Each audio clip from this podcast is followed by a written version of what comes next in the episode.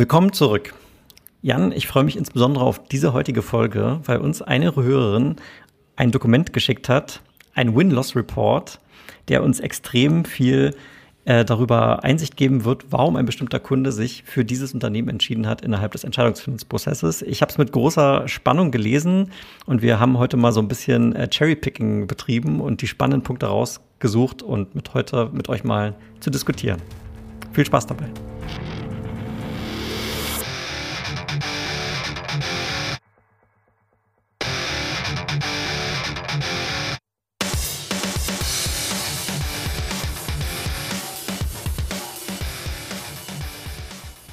Sales Excellence, dein Podcast für Software, B2B-Vertrieb und Pre-Sales. Ich bin Tim, Sales Engineer bei Seismic. Ich bin Jan, Presets Leader bei der SAP und damit ein ganz herzliches Willkommen zu unserer heutigen Folge. Bevor wir in den Report einsteigen, kurz Werbung in eigener Sache. Jan und ich haben ein Buch geschrieben, wäre zu viel gesagt. Wir haben ein Buch übersetzt und äh, inhaltlich ergänzt. Die sechs Wege zum effektiven Sales Engineer. Wenn ihr die Show gerne hört oder vielleicht auch mal ein anderes Medium, äh, wie zum Beispiel ein Buch lesen möchtet, dann ähm, freuen wir uns über euren Support. Einen Link dazu äh, gibt es in der Show Notes. Genau. Gut, sprechen wir mal ganz kurz über den Report. Also wie gesagt, Zusendung von einer Hörerin. Es ist ein Win-Loss-Report. In diesem konkreten Fall hat dieser Deal, diese Hörerin war in einem Deal involviert. Der Deal hat sich über mehrere Wochen, Monate gezogen. Ähm, und nachdem dann der Abschluss kam und es zum Erfolg geführt hat, wurde von dieser Company mit dem Kunden ein Interview geführt und es wurde gefragt, warum habt ihr euch eigentlich für uns unterschieden, entschieden? Und ähm, die Hörerin hat mit uns diesen Report geteilt. Dafür schon mal vielen Dank, wirklich toll. Und wir haben ihn natürlich komplett anonymisiert. Wir werden nicht über die Fachlichkeiten sprechen, wir werden nicht über irgendwelche Unternehmensnamen sprechen, sondern wir wollen verstehen, warum hat sich der Kunde für dieses Unternehmen entschieden.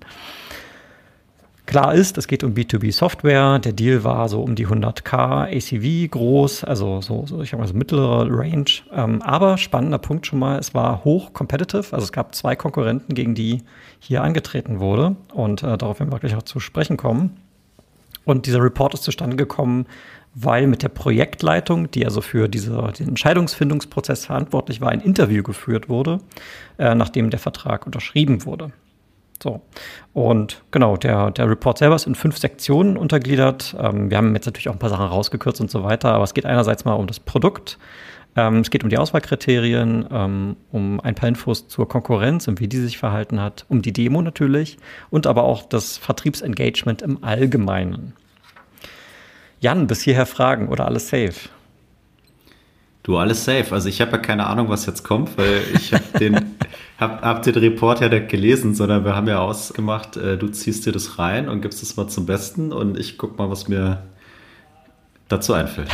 genau, gut. Dann steigen wir sofort ein und wir werden es heute auch versuchen, mal ein bisschen kürzer zu halten. Ne? So 20, 25 Minuten ist unser Ziel.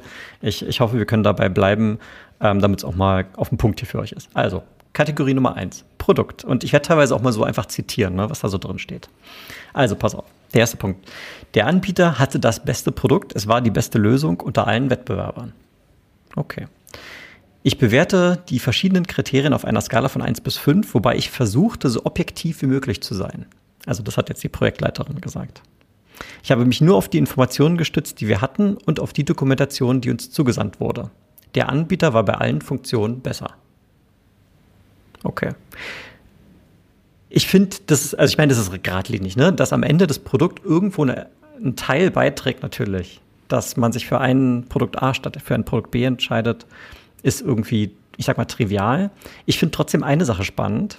Und zwar, dass sie selber sagt, wobei ich versuchte, so objektiv wie möglich zu sein. Also der Kunde selber gesteht schon, gesteht schon ein, dass es am Ende immer einen Grad der Subjektivität gibt, was ja für uns ich behaupte erstmal eine gute Nachricht ist, weil das ja bedeutet, wir können über andere Wege vielleicht ähm, uns auch einen Vorteil verschaffen, was eben außerhalb dieser harten Fakten ist.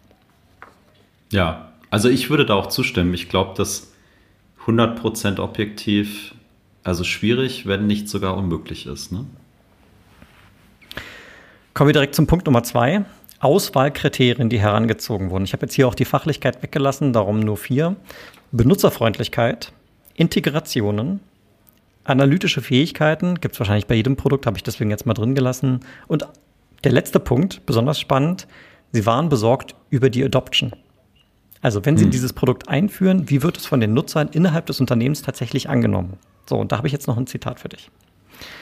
Ein wichtiger Punkt war die Adoption. Ich war wirklich besorgt darüber, wie die Akzeptanz bei uns im Unternehmen stattfindet. Diese Software braucht einige Wochen für die Implementierung und verlangt uns viel Aufwand ab. Und ich war besorgt, dass wir so viele Ressourcen und Zeit investieren würden und am Ende würden wir keine große Akzeptanz im Unternehmen bekommen. Am Ende war es subjektiv. Wir haben uns auf die Fallstudien verlassen, die ich von den verschiedenen Anbietern erhalten habe. Ich habe aber auch auf mein Bauchgefühl gehört, das ich in den Gesprächen mit den verschiedenen Ansp Anbietern hatte. Sorry. Ja, also ich kann das nur widerspiegeln. Ich glaube, dieses Thema Adoption und da steckt wahrscheinlich auch sowas wie ja, Benutzerfreundlichkeit für mich schon auch mit drin, auch wenn du das, glaube ich, als, als eigenen Punkt genannt hattest. Ich glaube, man darf das einfach nicht unterschätzen. Ne? Weil selbst wenn du die beste Funktion bei irgendwas hast, wenn, wenn keiner versteht, dann wie es genau benutzen soll und die Akzeptanz ist von Anfang an irgendwie niedrig, dann wird es schwierig. Und ich glaube halt auch, dass wenn du dieses Adoption und äh, Benutzerfreundlichkeitsthema gut wenn du da gut bist und wenn du die Leute da auch gut abholen kannst, äh, dann wirkt sich das ja in vielen Bereichen positiv aus, weil ja auch dieses ganze Thema Onboarding leichter ist und äh, du musst halt viel Zeit in Training investieren und die Leute haben auch Spaß, das zu benutzen und so weiter. Also ich glaube, da hängen viele andere Sachen noch dran. Äh, meine Lernkurve ist auch, dass Benutzerfreundlichkeit äh, durchaus auch was sehr Subjektives ist. Ist subjektiv und lustigerweise, der Kunde gesteht es auch hier selbst ein. Ne? Am Ende habe ich auf mein Bauchgefühl gehört. Was ich aber spannend fand, ist, dass sie Fallstudien, also Referenzkunden, haben sie herangezogen, um selber einschätzen zu können, wie gut selber die Adoption bei ihnen funktionieren würde. Und das war für mich nochmal so ein, so, ein, so ein Blickwinkel, den habe ich ehrlich gesagt vorher noch nicht so betrachtet. Dass, also erstens, dass Adoption so eine Sorge auslöst beim Kunden einerseits, wobei es eigentlich naheliegend ist. Ich habe mir darüber noch nicht so viele Gedanken gemacht. Und zweitens, dass um diese Sorge zu besänftigen, eine Fallstudie ähm, der richtige Weg ist. Typischerweise steht ja auf den Fallstudien immer sowas drauf wie, keine Ahnung, hat den Umsatz um x Prozent gesteigert äh, oder solche Sachen irgendwie, ne? Aber so über Adoption hm, habe ich jetzt, ist mir noch nicht so aufgefallen, dass das in Fallstudien so hervorgehoben wird. Aber anscheinend hier der Fall und ich finde es auch gut und sinnvoll. Ja, ich bin bei dir. Ich finde das, find das sehr gut. Und über jemand anders, sage ich mal, den Proof einzuholen, der diese, was auch immer, Lösung schon schon erfolgreich eingesetzt hat, äh, ist ja vollkommen legitim. Ne? Also ist mal wieder ein Zeichen dafür, dass man seine Referenzen und Fallstudien auch hegen und pflegen sollte. Ja, absolut. Das ist einfach der, immer wieder. Das ist, das ist der Hebel schlechter. Ja, das war für mich auch hier ähm, die, die Lesson learned. Ja. Okay. Dann würde ich sagen, gehen wir zum nächsten Punkt über. Konkurrenz. Ja, also wie gesagt, mhm. highly competitive Deal. Ähm, gegen zwei andere wurde angetreten. Am Ende waren drei zur, zur näheren Auswahl. Und äh, der besondere Spin hier ist, es gab in diesem Unternehmen, was jetzt also diese Software einkaufen wollte, gab es einen neuen C-Level Executive, der am Ende das Budget verantwortet. Der mhm. war aber noch nicht so lange dabei, sondern ist erst kürzlich eingetreten und äh, hat der Projektleitung am Ende die finale Empfehlung überlassen, also hat sich an die finale Empfehlung der Projektleitung gehalten. Aber, und jetzt kommt das Spannende, dieser C-Level Executive hatte äh, Erfahrung bereits mit einem der Competitor, für den sie sich am Ende nicht entschieden haben, wohlgemerkt. Und zwar schon bei mehreren Companies hatte er den Competitor schon gesehen und hatte grundsätzlich von denen ein gutes Bild und äh, war eigentlich überzeugt davon, dass die für den Job gut geeignet wären. So, er hat selber im Prozess an die, diese Projektleitung viele Fragen gestellt und hat aber klar gemacht, dass die Projektleitung am Ende dafür zu sorgen habe, dass es gut funktioniert und hat aber auch das Vertrauen gehabt, dass die finale Empfehlung dann die richtige ist. Trotz seiner eigenen Erfahrung. Also finde ich aus mehreren Perspektiven finde ich es extrem spannend, weil er könnte auch einfach sagen, kauf jetzt den fertig. Ne? Wir brauchen hier kein Auswahlverfahren, sondern nimm einfach den. Aber er hat auch äh, offensichtlich gesehen, oder sie, keine Ahnung, ähm, steht, steht hier nicht, ist auch egal, dass es vielleicht in diesem neuen Umfeld die gleiche Software eben vielleicht nicht der richtige Fit ist. Aufgrund anderer Anforderungen, aufgrund anderer Prozesse etc. Ja, also ich muss sagen, ich finde es ganz toll, ne? wenn ich jetzt äh, der grüblerische, typische Deutsche wäre, würde ich sagen, ja, ja, dann macht er sich das Leben einfach und gibt die Verantwortung an die arme Projektleiterin ab. Aber das bin ich ja Gott sei Dank nicht. Äh, und ich finde es toll, weil ich meine, da kommt einer, der ist noch neu, der bringt seine Erfahrung mit, die teilt er auch und sagt, hier, guck mal, das, das habe ich so äh, erfahren und das ist mein Meinungsbild. Aber du hast den Hut auf, ich vertraue dir und ähm, ich gehe das mit. Ja? Also das stärkt ja auch, finde ich, dann diese Position von dieser Projektleiterin und die wird da sicherlich dann ihr ganzes Herzblut reingelegt haben. Also ich finde es top. Und äh, ich finde es dann ja auch spannend, dass äh, die Projektleitung oder dieses Team dann zu einem anderen Schluss kommt. Ne? Obwohl da einer schon so erfolgreich, so viele Jahre mit der Konkurrenz gearbeitet hat, haben wir mit unseren Sachen, die bei uns im Business vielleicht auch wichtig sind, die der Kollege, der dann neu reingekommen ist, vielleicht auch noch gar nicht so kennt. Und das finde ich wieder sehr weise zu sagen, ich bin der Neue, ich habe noch nicht den totalen Durchblick. Ja.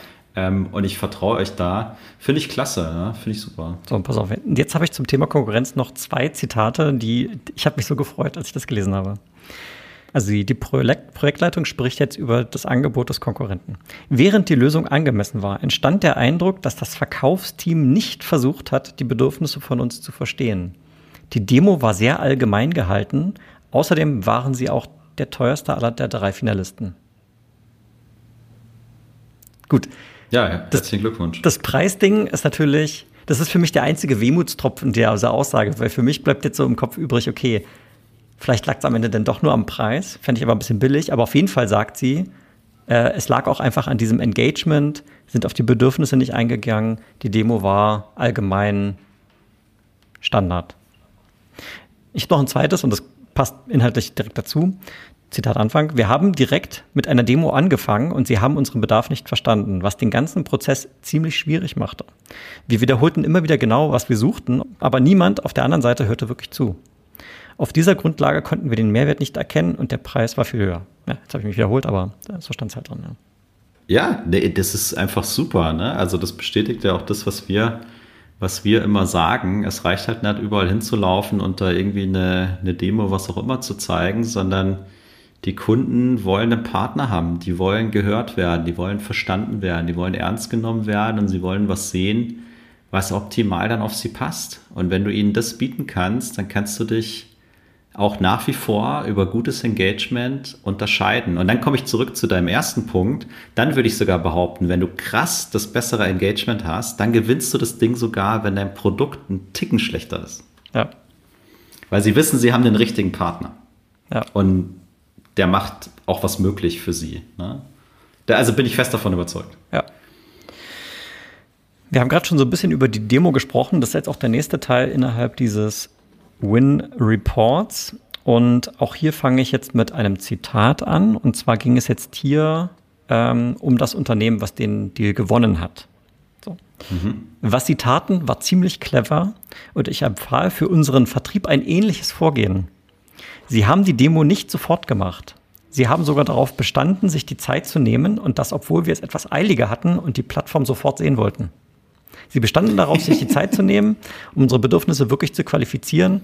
Erst dann haben sie eine Demo gemacht. Ja. Ja, ich, also ganz ehrlich, ich meine, ich finde es gut. Ne? Also wir erzählen ja auch immer, wie wichtig Discovery ist und wie wichtig dieses, äh, dieses Verstehen ist und dann was zu zeigen, gerade in so einem komplexen B2B-Umfeld, wo du wirklich sagst, das Match, das flasht die Leute dann auch mal. Äh, ich finde es gut und ich finde es vor allem auch gut, wenn es dann Sales-Teams gibt, die sagen, also selbst wenn ich hier Druck habe, ne, ziehe ich es trotzdem durch, weil ich weiß, es ist auch im Sinne des Kunden und manchmal muss man die Leute halt abholen und mitnehmen und auch mal ein bisschen dahin pushen, weil die Erfahrung ja zeigt, dass es, äh, dass es wertvoll ist. Ja, ja. ja. ja das, das, das war für mich auch der spannende Punkt, weil im Prinzip hat ja der Kunde hier eingestanden, wir hatten es eilig. Wir wollten eigentlich sofort, so schnell wie möglich irgendwie eine Entscheidungsfindung äh, oder eine Entscheidung treffen. Und der Anbieter hat uns jetzt so ein bisschen hingehalten und im Nachhinein sehen wir, ist eigentlich gut. Und das ist natürlich am Anfang entsteht da erstmal so eine gewisse Konfliktsituation, die man eben vernünftig managen muss. Wo man vielleicht auch mal ein bisschen Mut braucht, mal Nein zu sagen. Und das, äh, das ist hier für mich das Takeaway. Absolut. Ich meine, äh, vor allem äh, wird ja auch klar, dass eigentlich der, also der entscheidende Faktor ja gar nicht Eile ist, ne? sondern der entscheidende Faktor eher ist, ich brauche was, was meine Mannschaft dann auch einsetzt, um wieder auf dieses Adoption-Thema zurückzukommen. Und ja. ähm, dann holst du oder solltest du die Leute ja da abholen, wo sie sind. Und jetzt äh, kennst du den ihr Business nicht und äh, bist ja auch kein Experte für ihr Business oder was auch immer. Also musst du erstmal zuhören und das kann man denen, kann man denen ja auch, äh, auch sagen. Ja? Also ich finde das, ich finde das super, super gut. Und wie du sagst, dann brauche ich halt Fingerspitzengefühl, wie man diese Situation am besten, am besten managt. Aber ich glaube, wenn man vernünftig mit den Leuten redet, dann dann geht da immer was, ja. Und es gibt vielleicht mal andere Fälle, wo ich sage, okay, da zeige ich früher was, vielleicht auch nur ein oder zwei Screens, weil ich spüre, okay, das ist hier der richtige Weg. Aber prinzipiell finde ich zu sagen, hey, we would like to take care of you, finde ich erstmal gut, ja. Und äh, ist ja auch wieder so ein Qualifizierungskriterium, ne? weil ganz ehrlich, wenn du einfach nur was sehen willst, hier ist ein Link, da ist ein Video, kannst du dir anschauen. Also ohne das jetzt böse zu meinen, ne? ja. aber das ja, ich, ja, cool. Demo Automation lässt grüßen. Jan, wir liegen gut in der Zeit. Wir kommen schon zum letzten Punkt. Vielleicht schaffen wir es auch deutlich unter 20 Minuten, was ja mal eine absolute Premiere wäre. Aber ich will es auch nicht länger hinauszögern, als es notwendig ist. Hör auf zu labern und mach. Vertriebsprozess, letzter Abschnitt. Die Projektleitung beschreibt die Erfahrung mit dem Vertriebsteam wie folgt. Zitat Anfang. Sie haben einen wirklich guten Job gemacht. Sie haben sich die Zeit genommen, unsere Bedürfnisse zu evaluieren und wirklich zu verstehen. Sie waren auch sehr geduldig mit uns, als wir auf das Budget warteten.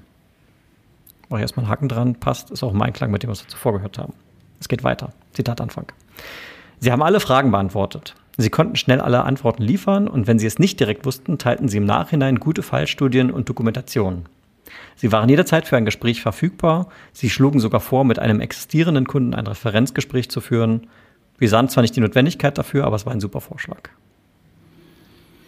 Ja, das finde ich schon beeindruckend. Ne? Also ich meine zum einen, das, was wir eben gesagt haben, wenn du einfach geiles Engagement hast, und das ist ja sowas wie Zuhören, da sein, wenn der Kunde dich braucht, auch mal proaktiv Dinge vorzuschlagen, schon mal klasse.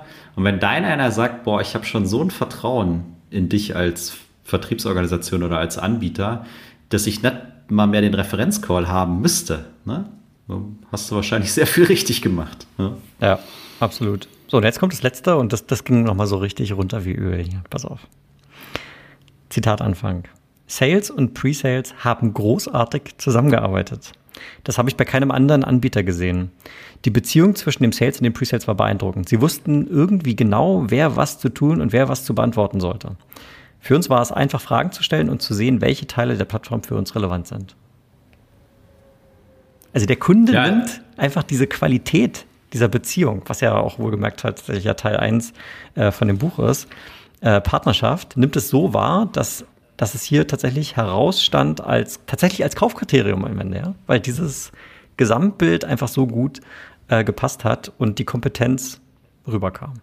Und so gleich, gleichzeitig auch diese, diese offensichtlich auch die Rollenaufteilung. Ne? Also Sie sagen ja hier, ähm, es war klar, welche Frage an wen zu richten ist und es wurde dann von den Personen auch jeweils kompetent beantwortet, ähm, sodass sie dazu kommen, sogar zu sagen, dass es sie beeindruckt hat. Also Hut ab. Allein, dass ein, ein, ein Kunde in dieser Terminologie spricht. Teilweise habe ich natürlich den Text ein bisschen äh, umgeschrieben, damit wir so vernünftig darüber sprechen können.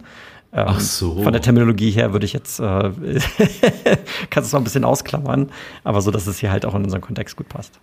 Okay, schade. Dann vergiss, was ich gesagt habe, weil da war es Mist. Aber ja, ich finde ich, finde ich beeindruckend und es läuft für mich auch wieder unter Engagement und äh, wie kümmere ich mich um den Kunden. Ne? Also wenn da die Wahrnehmung ist, so das passt zusammen, das ist auf Augenhöhe, ich weiß, zu wem kann ich gehen, mit welchen Themen und da ist eine gute durchgehende Kommunikation, fühle ich mich doch geil aufgehoben. Ja. Muss ich mir kennen. Also kann ich schon mal, sage also für mich als Kunde stressfrei kann ich überall Haken dran machen, Hase wird laufen. Ne? Ja. Einfach der best, beste Partner dann für mich. Ja. So, und damit sind wir schon durch. Ich glaube, wir können ja auch einen Punkt setzen. Also ich habe mich extrem gefreut, als ich das Ding gelesen habe, ähm, weil ich dachte, es bestätigt im Prinzip das, was wir hier auch ja die letzten, naja, drei Jahre im Prinzip immer wieder so predigen. Und es äh, ist eine tolle Bestätigung und auch äh, sehr, sehr großen Dank an die Hörerin, die uns das Ding hier zur Verfügung gestellt hat. Äh, Finde ich mega gut, auch natürlich mutig, weil es äh, vielleicht, ähm, das sind natürlich Company Confidential Informationen, aber gut, deswegen haben wir es jetzt auch anonymisiert und alles Mögliche. Wenn ihr solche Dokumente bei euch habt, wo ihr sagt, hey, das wäre doch mal super, das mal auseinanderzunehmen, ne? also ihr könnt äh, euch natürlich äh, sicher sein, dass wir da eure, eure Anonymität wahren oder sowas. Wenn ihr sagt, ihr würdet es trotzdem gerne mal teilen mit der, mit der Außenwelt, weil man einfach viel daraus lernen konnte, ähm, jederzeit, ne? kommt gerne auf uns zu. Genau, und damit bin ich am Ende. Jan, irgendwelche letzten Worte?